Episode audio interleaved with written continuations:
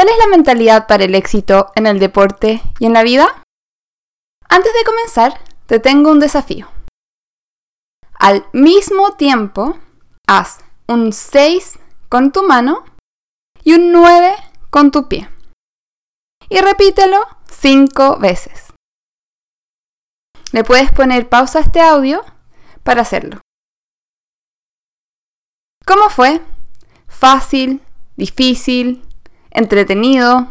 ¿Fome? ¿Cómo te sentiste? ¿Lo intentaste hasta que te resultó? ¿O paraste al ver que no te resultaba a la primera? ¿Quién es más probable que domine este desafío? ¿Los que siguen intentándolo o los que no? Muchas veces asociamos el éxito con los resultados, con el ganar. La clásica pregunta de los padres a los niños y probablemente de todas las personas luego de un partido o una competencia es ¿ganaste? Si la respuesta es sí, se celebra. Pero si la respuesta es negativa, la mayoría de las personas tiende a estar decepcionada. Pero, ¿qué estamos celebrando o lamentando? ¿Es solo ganar o perder? Evidentemente, es genial ganar y decepcionante perder. Nuestra respuesta instintiva a ganar o perder en el momento probablemente siempre será fuerte. Amamos ganar, pero ¿esa es toda la historia? ¿Qué más podemos hacer que celebrar una victoria y lamentar una pérdida? ¿Cuántos de nosotros nos frustramos ante los malos resultados? ¿Cuántos de ustedes se frustraron al no poder hacer el desafío del 6 con la mano y el 9 con el pie? Cuando nos frustramos con los resultados, no estamos preparados para aprender nada positivo de las derrotas, ya que entendemos las pérdidas como una prueba del fracaso y de que no tenemos la capacidad de tener éxito. Esto hace que caigamos en emociones negativas como la vergüenza.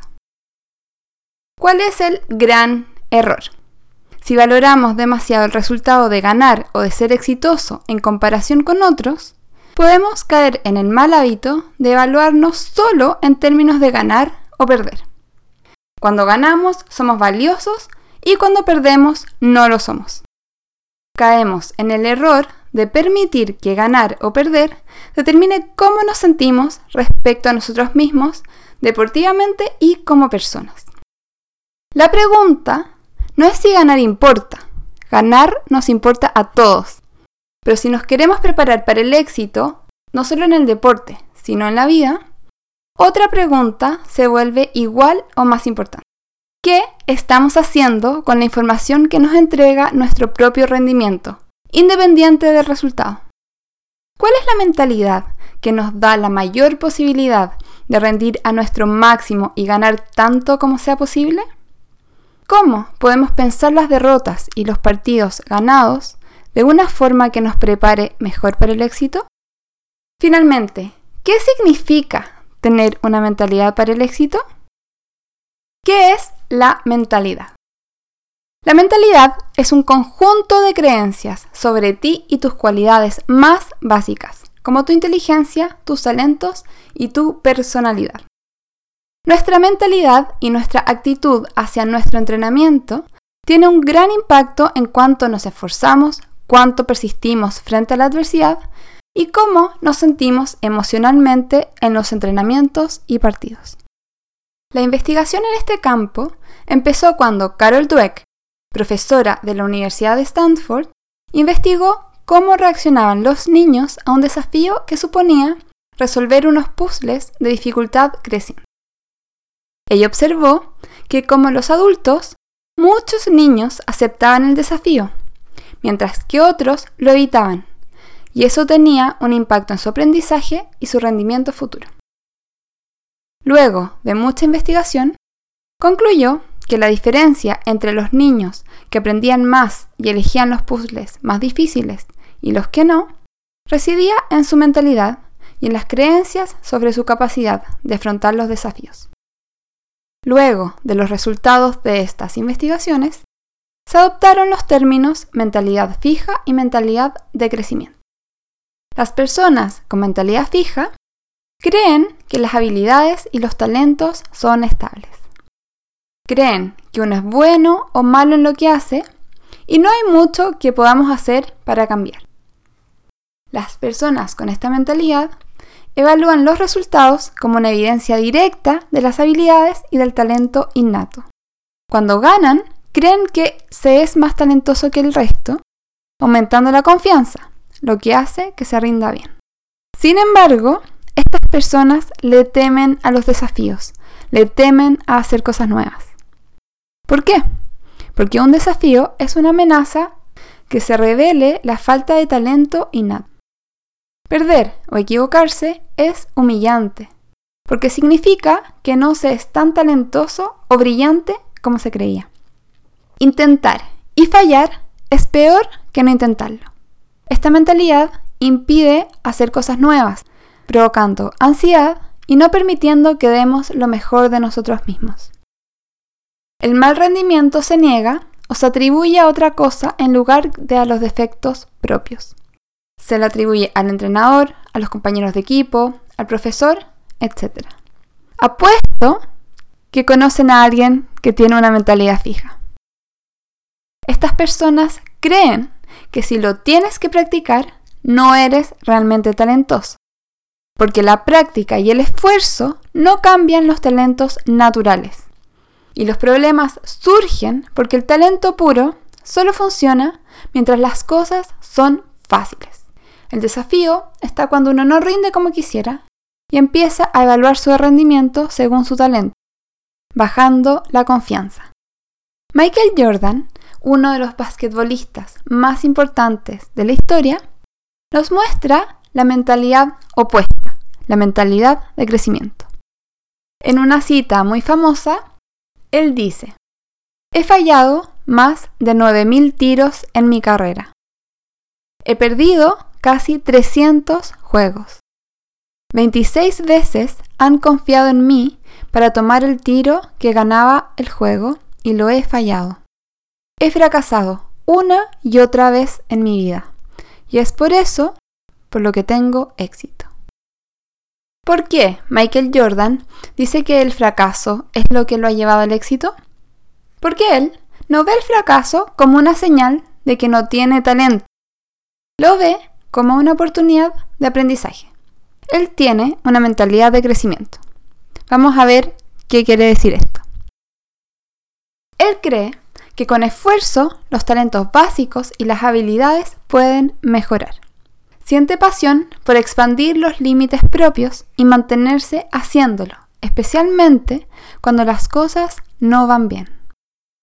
Esto permite que los jugadores o las personas o los estudiantes florezcan aun cuando los momentos son difíciles. ¿Por qué? Porque se valora el aprendizaje y el esfuerzo. También duele cuando no se alcanzan los objetivos, pero las personas con esta mentalidad están comprometidas con aprender de sus errores y luchar por mejorar. El éxito no viene de hacer todo bien todo el tiempo, sino que viene de aprender de los errores y del consecuente esfuerzo.